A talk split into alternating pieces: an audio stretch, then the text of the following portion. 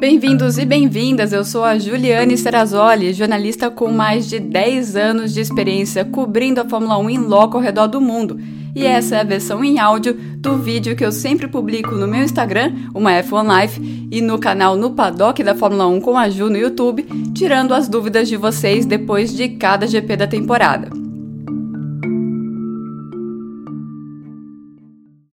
Olá e bem-vindos a mais um Ju Responde, direto acho que vocês não vão conseguir ouvir, mas direto da Áustria, passarinhos cantando para tudo quanto é lado aqui na zona rural da Áustria, onde vão ser disputadas as duas próximas corridas da Fórmula 1, mas o vídeo é sobre o GP da França, aquele GP que quem decidiu dormir até mais tarde se arrependeu. E eu começo justamente por essa pergunta. O Francisco, o Lucas e outros perguntaram: o que deixou essa corrida tão disputada, né? Primeiro, se a gente voltar nos GPs da França de 2018 e 2019, eles não foram chatos do meio para o fim do pelotão. A gente está acostumado a ver isso na Fórmula 1, porque geralmente o meio do pelotão é animado, né? Acontece que foi animado agora também no começo lá do pelotão. E por que isso? Porque os carros simplesmente a resposta mais simples é porque os carros estão mais próximos e estando mais próximos um força o outro mais, faz o outro forçar mais o pneu, entra a questão de estratégia, fica tudo mais parelho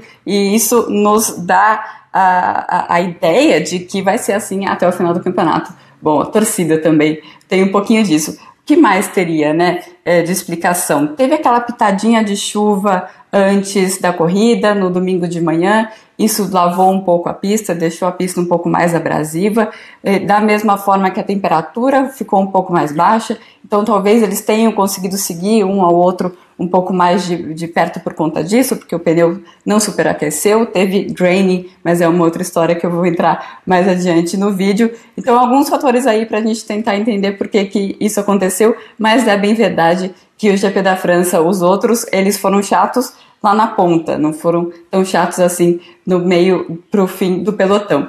A Ana perguntando uma coisa que muita gente quer saber, né? O que está acontecendo com a Mercedes nesse ano? É por conta do orçamento? Ela pergunta, né? Por conta do limite do orçamento? Bom, tem um conjunto de fatores ali, né, Ana? Nunca é só uma equipe. Tem a Mercedes e tem a Red Bull. Então vamos lá, do, do lado da Red Bull. Eles passaram o ano inteiro, é, o ano passado inteiro, tentando entender o que estava dando errado nas as peças que eles traziam e que não surtiam efeito. E no final do ano eles conseguiram entender, calibrar direito lá o túnel de vento deles, as simulações deles e conseguiram ver já o resultado na pista. Foi por isso que eles foram desenvolvendo o carro até o final do ano. Tem esse fator Red Bull, tem o fator das mudanças na, no assoalho, na é, difusor traseiro, aquelas mudanças que vieram por conta da Pirelli. Essas mudanças acabaram trazendo mais efeito para Mercedes do que para Red Bull. E quando você está lá no inverno desenvolvendo o seu carro, né, no inverno europeu, claro, você não sabe o tanto que você sabia que todo mundo tinha perdido, que essa era a ideia, né, que os carros ficassem mais lentos. Mas a Mercedes não sabia que eles estavam perdendo muito mais do que a Red Bull. Isso por causa da filosofia diferente dos carros. Você tem um terceiro fator aí, que a Mercedes parece estar tá surpresa com o desenvolvimento do motor Honda. Era um motor Honda que eles estavam pensando em implementar só em 2022. A Honda decidiu sair da Fórmula 1, então puxou esse motor para 2021. E esse motor é muito bom e surpreendeu a Mercedes sim. Então você tem esses fatores na Red Bull e na Mercedes para entender como, por que, que os carros ficaram tão próximos. E agora, né? Por que, que a Mercedes não consegue reagir? Aí entra assim a questão do orçamento, entra a questão também do, do desenvolvimento aerodinâmico, né, que está muito diminuído. Muito dos recursos das duas equipes já estão no carro do ano que vem, que também é muito importante. Então, isso trava um pouco a reação. Toda a reação que a Mercedes tem conseguido até agora, desde a primeira corrida, que foi mais, o meu primeiro final de semana que foi mais complicado mesmo, foi entender o acerto do carro. É nesse mais nesse caminho do que trazendo peças novas que eles vão até o final do ano, na verdade, as duas equipes. O Rafael e muita gente perguntando aí sobre o futuro do Valtteri Bottas. Ele perguntou alguma repercussão sobre aquele rádio do Bottas reclamando que a equipe não lhe dá ouvidos. Na verdade, a única reação que eu vi, Rafael, foi bem positiva. Foi o Toto Wolff falando: é isso que eu quero ver. O que eu não quero ver é o Valtteri apático, aceitando qualquer decisão da equipe, eu quero ver ele brigando. Por que, que ele quer ver o Valtteri brigando? Porque eles estão nessa briga pelo Mundial de Construtores, né? A gente fica muito focado no Mundial de Pilotos, é claro, você vê dois pilotos tão bons duelando lá na frente, mas para as equipes o Campeonato de Construtores é muito importante. E não é só uma questão de grana, não porque eles todos trabalham para bater a outra equipe ali. Então, para cada um deles, o campeonato de construtores é muito importante. Então, é importante para o uh, Toto Wolff manter o Bottas aceso até o final do campeonato. E até por isso que eu estranharia se a gente tivesse uma decisão sobre o futuro do Bottas. É importante para uh, pro, para Mercedes, para o Toto Wolff, manter essa chama acesa no Bottas, essa, essa coisa de que eu talvez tenha sim uma vaga na equipe no ano que vem. Então, nesse sentido, eles gostaram da maneira como ele uh, reagiu. Uh, o Fernando perguntando: você não acha que a Mercedes deveria ter feito duas paradas e devia ter parado antes da Red Bull? Bom, Fernando, eu explico melhor nisso, isso no post de estratégia no meu blog, julianeserazoli.com.br, que sai na quarta-feira. Vou explicar direitinho o que aconteceu. Tentando resumir aqui mais rapidinho. A Mercedes parou o Bottas bem cedo, não porque eles estavam tentando fazer undercut nenhum em cima do Max Verstappen que estava na frente dele, e sim porque ele estava com vibrações no pneu. A Red Bull, sem saber isso, reagiu à tentativa de undercut da Mercedes e uh, parou o, o Max na próxima volta.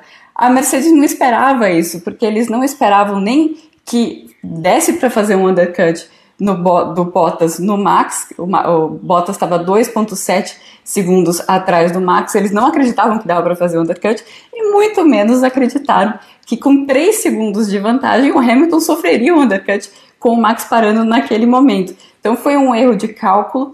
Talvez esse erro de cálculo, que na verdade surpreendeu a Red Bull também, o Max falou, a gente não esperava conseguir o undercut com o Hamilton naquele momento, então esse surpreendeu os dois lados talvez tenha a ver com aquilo que eu falei no começo do vídeo de condição de pista ter mudado, de ter chovido e também do fato da Red Bull ligar os pneus duros, duros muito mais rapidamente do que a Mercedes. Talvez eles, não tenham calculado isso, não sabiam que era tanto, né? Porque a outlap, né, a volta depois que o Max parou, foi 1.8 mais rápida do que o Lewis, então grande parte dessa ultrapassagem no box foi isso. Essa é a primeira parte da estratégia. Depois você pergunta se eles deviam ter parado duas vezes, né? O que coloca o Hamilton numa posição muito difícil, a Mercedes também, é o Pérez. Porque aí a Red Bull decide fazer com o Pérez a estratégia perfeita, que é parar na volta 24 e até o final com pneu duro, pneu duro rendendo bem até o final. Ou seja, se o uh, Lewis Hamilton resolve parar, ele tem que passar o, uh, o Sérgio Pérez, o Sérgio Pérez com um pneu bom, e depois chegar no Verstappen, isso se o Verstappen não respondesse. Isso com um carro com velocidade de reta menor. Então, essa é uma outra questão que tem, tem que entrar na equação. Para a Red Bull, agora que eles se entenderam ali com a asa, não é mais tão flexível quanto antes, mas eles ainda conseguem usar uma asa menor do que a Mercedes eles têm essa vantagem, né, de ter uma velocidade de reta maior e a vantagem da Mercedes é com os pneus. Então os dois tentaram trabalhar ali com o que tinham naquele momento, depois que muita coisa acabou surpreendendo os dois ali na estratégia. Indo agora para a pergunta do Gustavo e também do Júnior. Depois de Baku e França, o Tcheco já mostrou que veio e tem chances de renovação? Eu separei essa pergunta para falar um pouco do papel do, do, Sérgio Pérez. Parece que o Pérez está se adaptando à Red Bull e a Red Bull se adaptando ao Pérez, sabendo como usar o Pérez na estratégia e ele foi usado de maneira perfeita, né? usando a grande qualidade dele, que é com o cuidado dos pneus. Enquanto na Mercedes, o Bottas sempre é um pouquinho pior com os pneus do que o Hamilton. Talvez eles, essa seja uma diferença importante no campeonato. Dito isso, é um pouco difícil de pensar, olhando o que há no mercado, o que, que a Red Bull faria se não é, é, renovar o contrato do Sérgio Pérez. Mas a gente já viu em anos anteriores que a Red Bull prefere deixar essa decisão lá para o final do campeonato, deixa o Pérez sob pressão, eles gostam de, de deixar pilotos sob pressão, não sabendo qual é o futuro, e provavelmente eles vão decidir isso um pouco mais para frente, mas que ele está fazendo um, um bom trabalho tá sim, só tá faltando um pouco em classificação. E aí também sobre o Pérez, uh, indiretamente, o Christian e o Rodolfo perguntando por que, que não pararam o Bottas para tentar fazer a volta mais rápida? É simples, é porque havia uma investigação é, justamente na briga entre o Pérez e o Bottas, quando o Pérez passou o Bottas, tinha uma investigação em curso, então a Mercedes não sabia se ele levaria uma punição de 5 segundos, por exemplo, e aí isso parar o Bottas significaria simplesmente jogar um pódio fora para ter um pontinho. Então eles arriscaram aí. Agora, a pergunta da Arabel, é, de muita gente, inclusive, por que na classificação a Ferrari andou bem, mas na corrida a McLaren foi, foi tão melhor? Isso, Arabel, a gente já viu algumas vezes acontecer na temporada, mas não de uma maneira tão dramática, né, como foi no GP da França. Novamente, eu insisto, condição de pista mudando com aquela chuva de manhã, com a temperatura mais baixa, isso muda muito o comportamento dos pneus. E a Ferrari é um carro muito sensível com os pneus. Por que, que eles são bons na classificação? Porque eles conseguem ligar os pneus de uma maneira muito mais rápida do que até a própria McLaren, aquecer os pneus muito bem. Inclusive o Leclerc falou: a nossa corrida é o seguinte, a gente faz uma, duas voltas boas, depois a gente vai caindo e os outros vão melhorando. Né, em relação a gente. Foi isso, foi bem mais dramático no GP da França, provavelmente porque os dois pilotos estavam sofrendo graining. O que, que é graining? Né, é o, o popular granulado, né, a granulação. Popular macarrãozinho, eu sei, mas é mais granulado do que qualquer coisa. É, acontece quando você tem uma diferença de temperatura, ou seja, a superfície, porque estava um pouco mais frio do que eles estavam. Mais frio não, estava ainda calor, mas estava com a temperatura mais baixa do que eles esperavam e em relação ao que o, a energia que o carro está colocando dentro do pneu. Então o pneu começa a aquecer de, de dentro para fora e ele começa basicamente esfarelar, né? A parte de fora dele começa a esfarelar, ele gruda de volta no pneu e isso vai criando essa granulação que vai diminuindo a superfície de contato com o asfalto e é claro isso gera menos aderência. Então pelo o, o carro da Ferrari ser um carro que aquece muito os pneus, nessa condição de um pouco mais frio, estava aquecendo o pneu muito rapidamente por dentro e gerando graining. Provavelmente foi isso que aconteceu com a Ferrari. Eles estão querendo entender exatamente por que, que eles sofreram tanto graining assim, uh, porque é algo que é possível controlar, mas ali eles não conseguiram. A Gabi perguntando por que a estratégia do George deu tão certo. O George eu acho que não foi estratégia não, Gabi, foi ritmo mesmo. O George foi um piloto que conseguiu entender essa questão do graining. Então, como evitar o graining, que é esse aquecimento em, em excesso de uma hora para outra no pneu quando não está muito quente na temperatura ambiente e no asfalto, versus você deixar o pneu abaixo da temperatura ideal e aí o, o pneu não funciona tão bem tinha uma janela bem pequenininha ali em que os pilotos estavam ficando e ele conseguiu ficar. Eu só olhar a corrida dele, ele perdeu três posições na largada. Então, ele era passou o Latifi depois, era o 17 quando começou a primeira rodada de pit stops. E o, depois só que a corrida dele começou a engrenar. Então, não foi a parada em si, não foi a estratégia em si, mas foi esse segundo stint dele com o pneu duro. Inclusive, ele passou o Tsunoda com duas voltas para o final. Estava bem feliz de passar um piloto assim por mérito. O, o Tsunoda que largou lá do, dos boxes e estava na frente dele com duas voltas para o fim. Uh, terminando aqui com o Anderson. Uh, duas perguntas mais de curiosidade. Eu sempre vejo que os pilotos estão numa reunião com a equipe com fone de ouvido, um de frente para o outro. Por quê? Eles estão de fone de ouvido porque não é só o pessoal da sala que está ouvindo, né? O pessoal da fábrica também tem um time de engenheiros que fica na fábrica. Essa reunião é um debriefing, ou seja, uma reunião para entender tudo o que aconteceu em cada uma das sessões, comportamento do carro e tudo mais.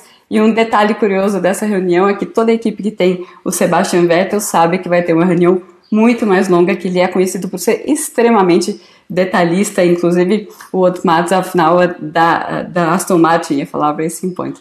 E estava comentando isso na semana passada, como ele realmente mudou uh, os debriefings da, da Aston Martin. E rapidinho, agora quase não tenho tempo, Thiago perguntando se o aeroporto que fica do lado da pista é usado pelos pilotos e pelas equipes. Alguns sim, eu vi alguns aviões pequenos por lá, uh, tinha alguns helicópteros também, mas não é um aeroporto muito grande, são dois hangares, na verdade, mais do que um grande aeroporto, então uh, não dá para muita gente usar. Eu voei para Nice e voei com muita gente da Fórmula 1 de Londres no aeroporto normal. Bom, vou correr aqui para terminar, espero que vocês tenham gostado e até a próxima. Gostou dessa edição do Ju Responde? Bom, para acompanhar todo o meu material, participar de lives exclusivas e ainda ganhar prêmios, faça parte do projeto do Catarse, o No Paddock da Fórmula 1 com a Ju, que inclusive tem o seu podcast exclusivo com convidados especiais.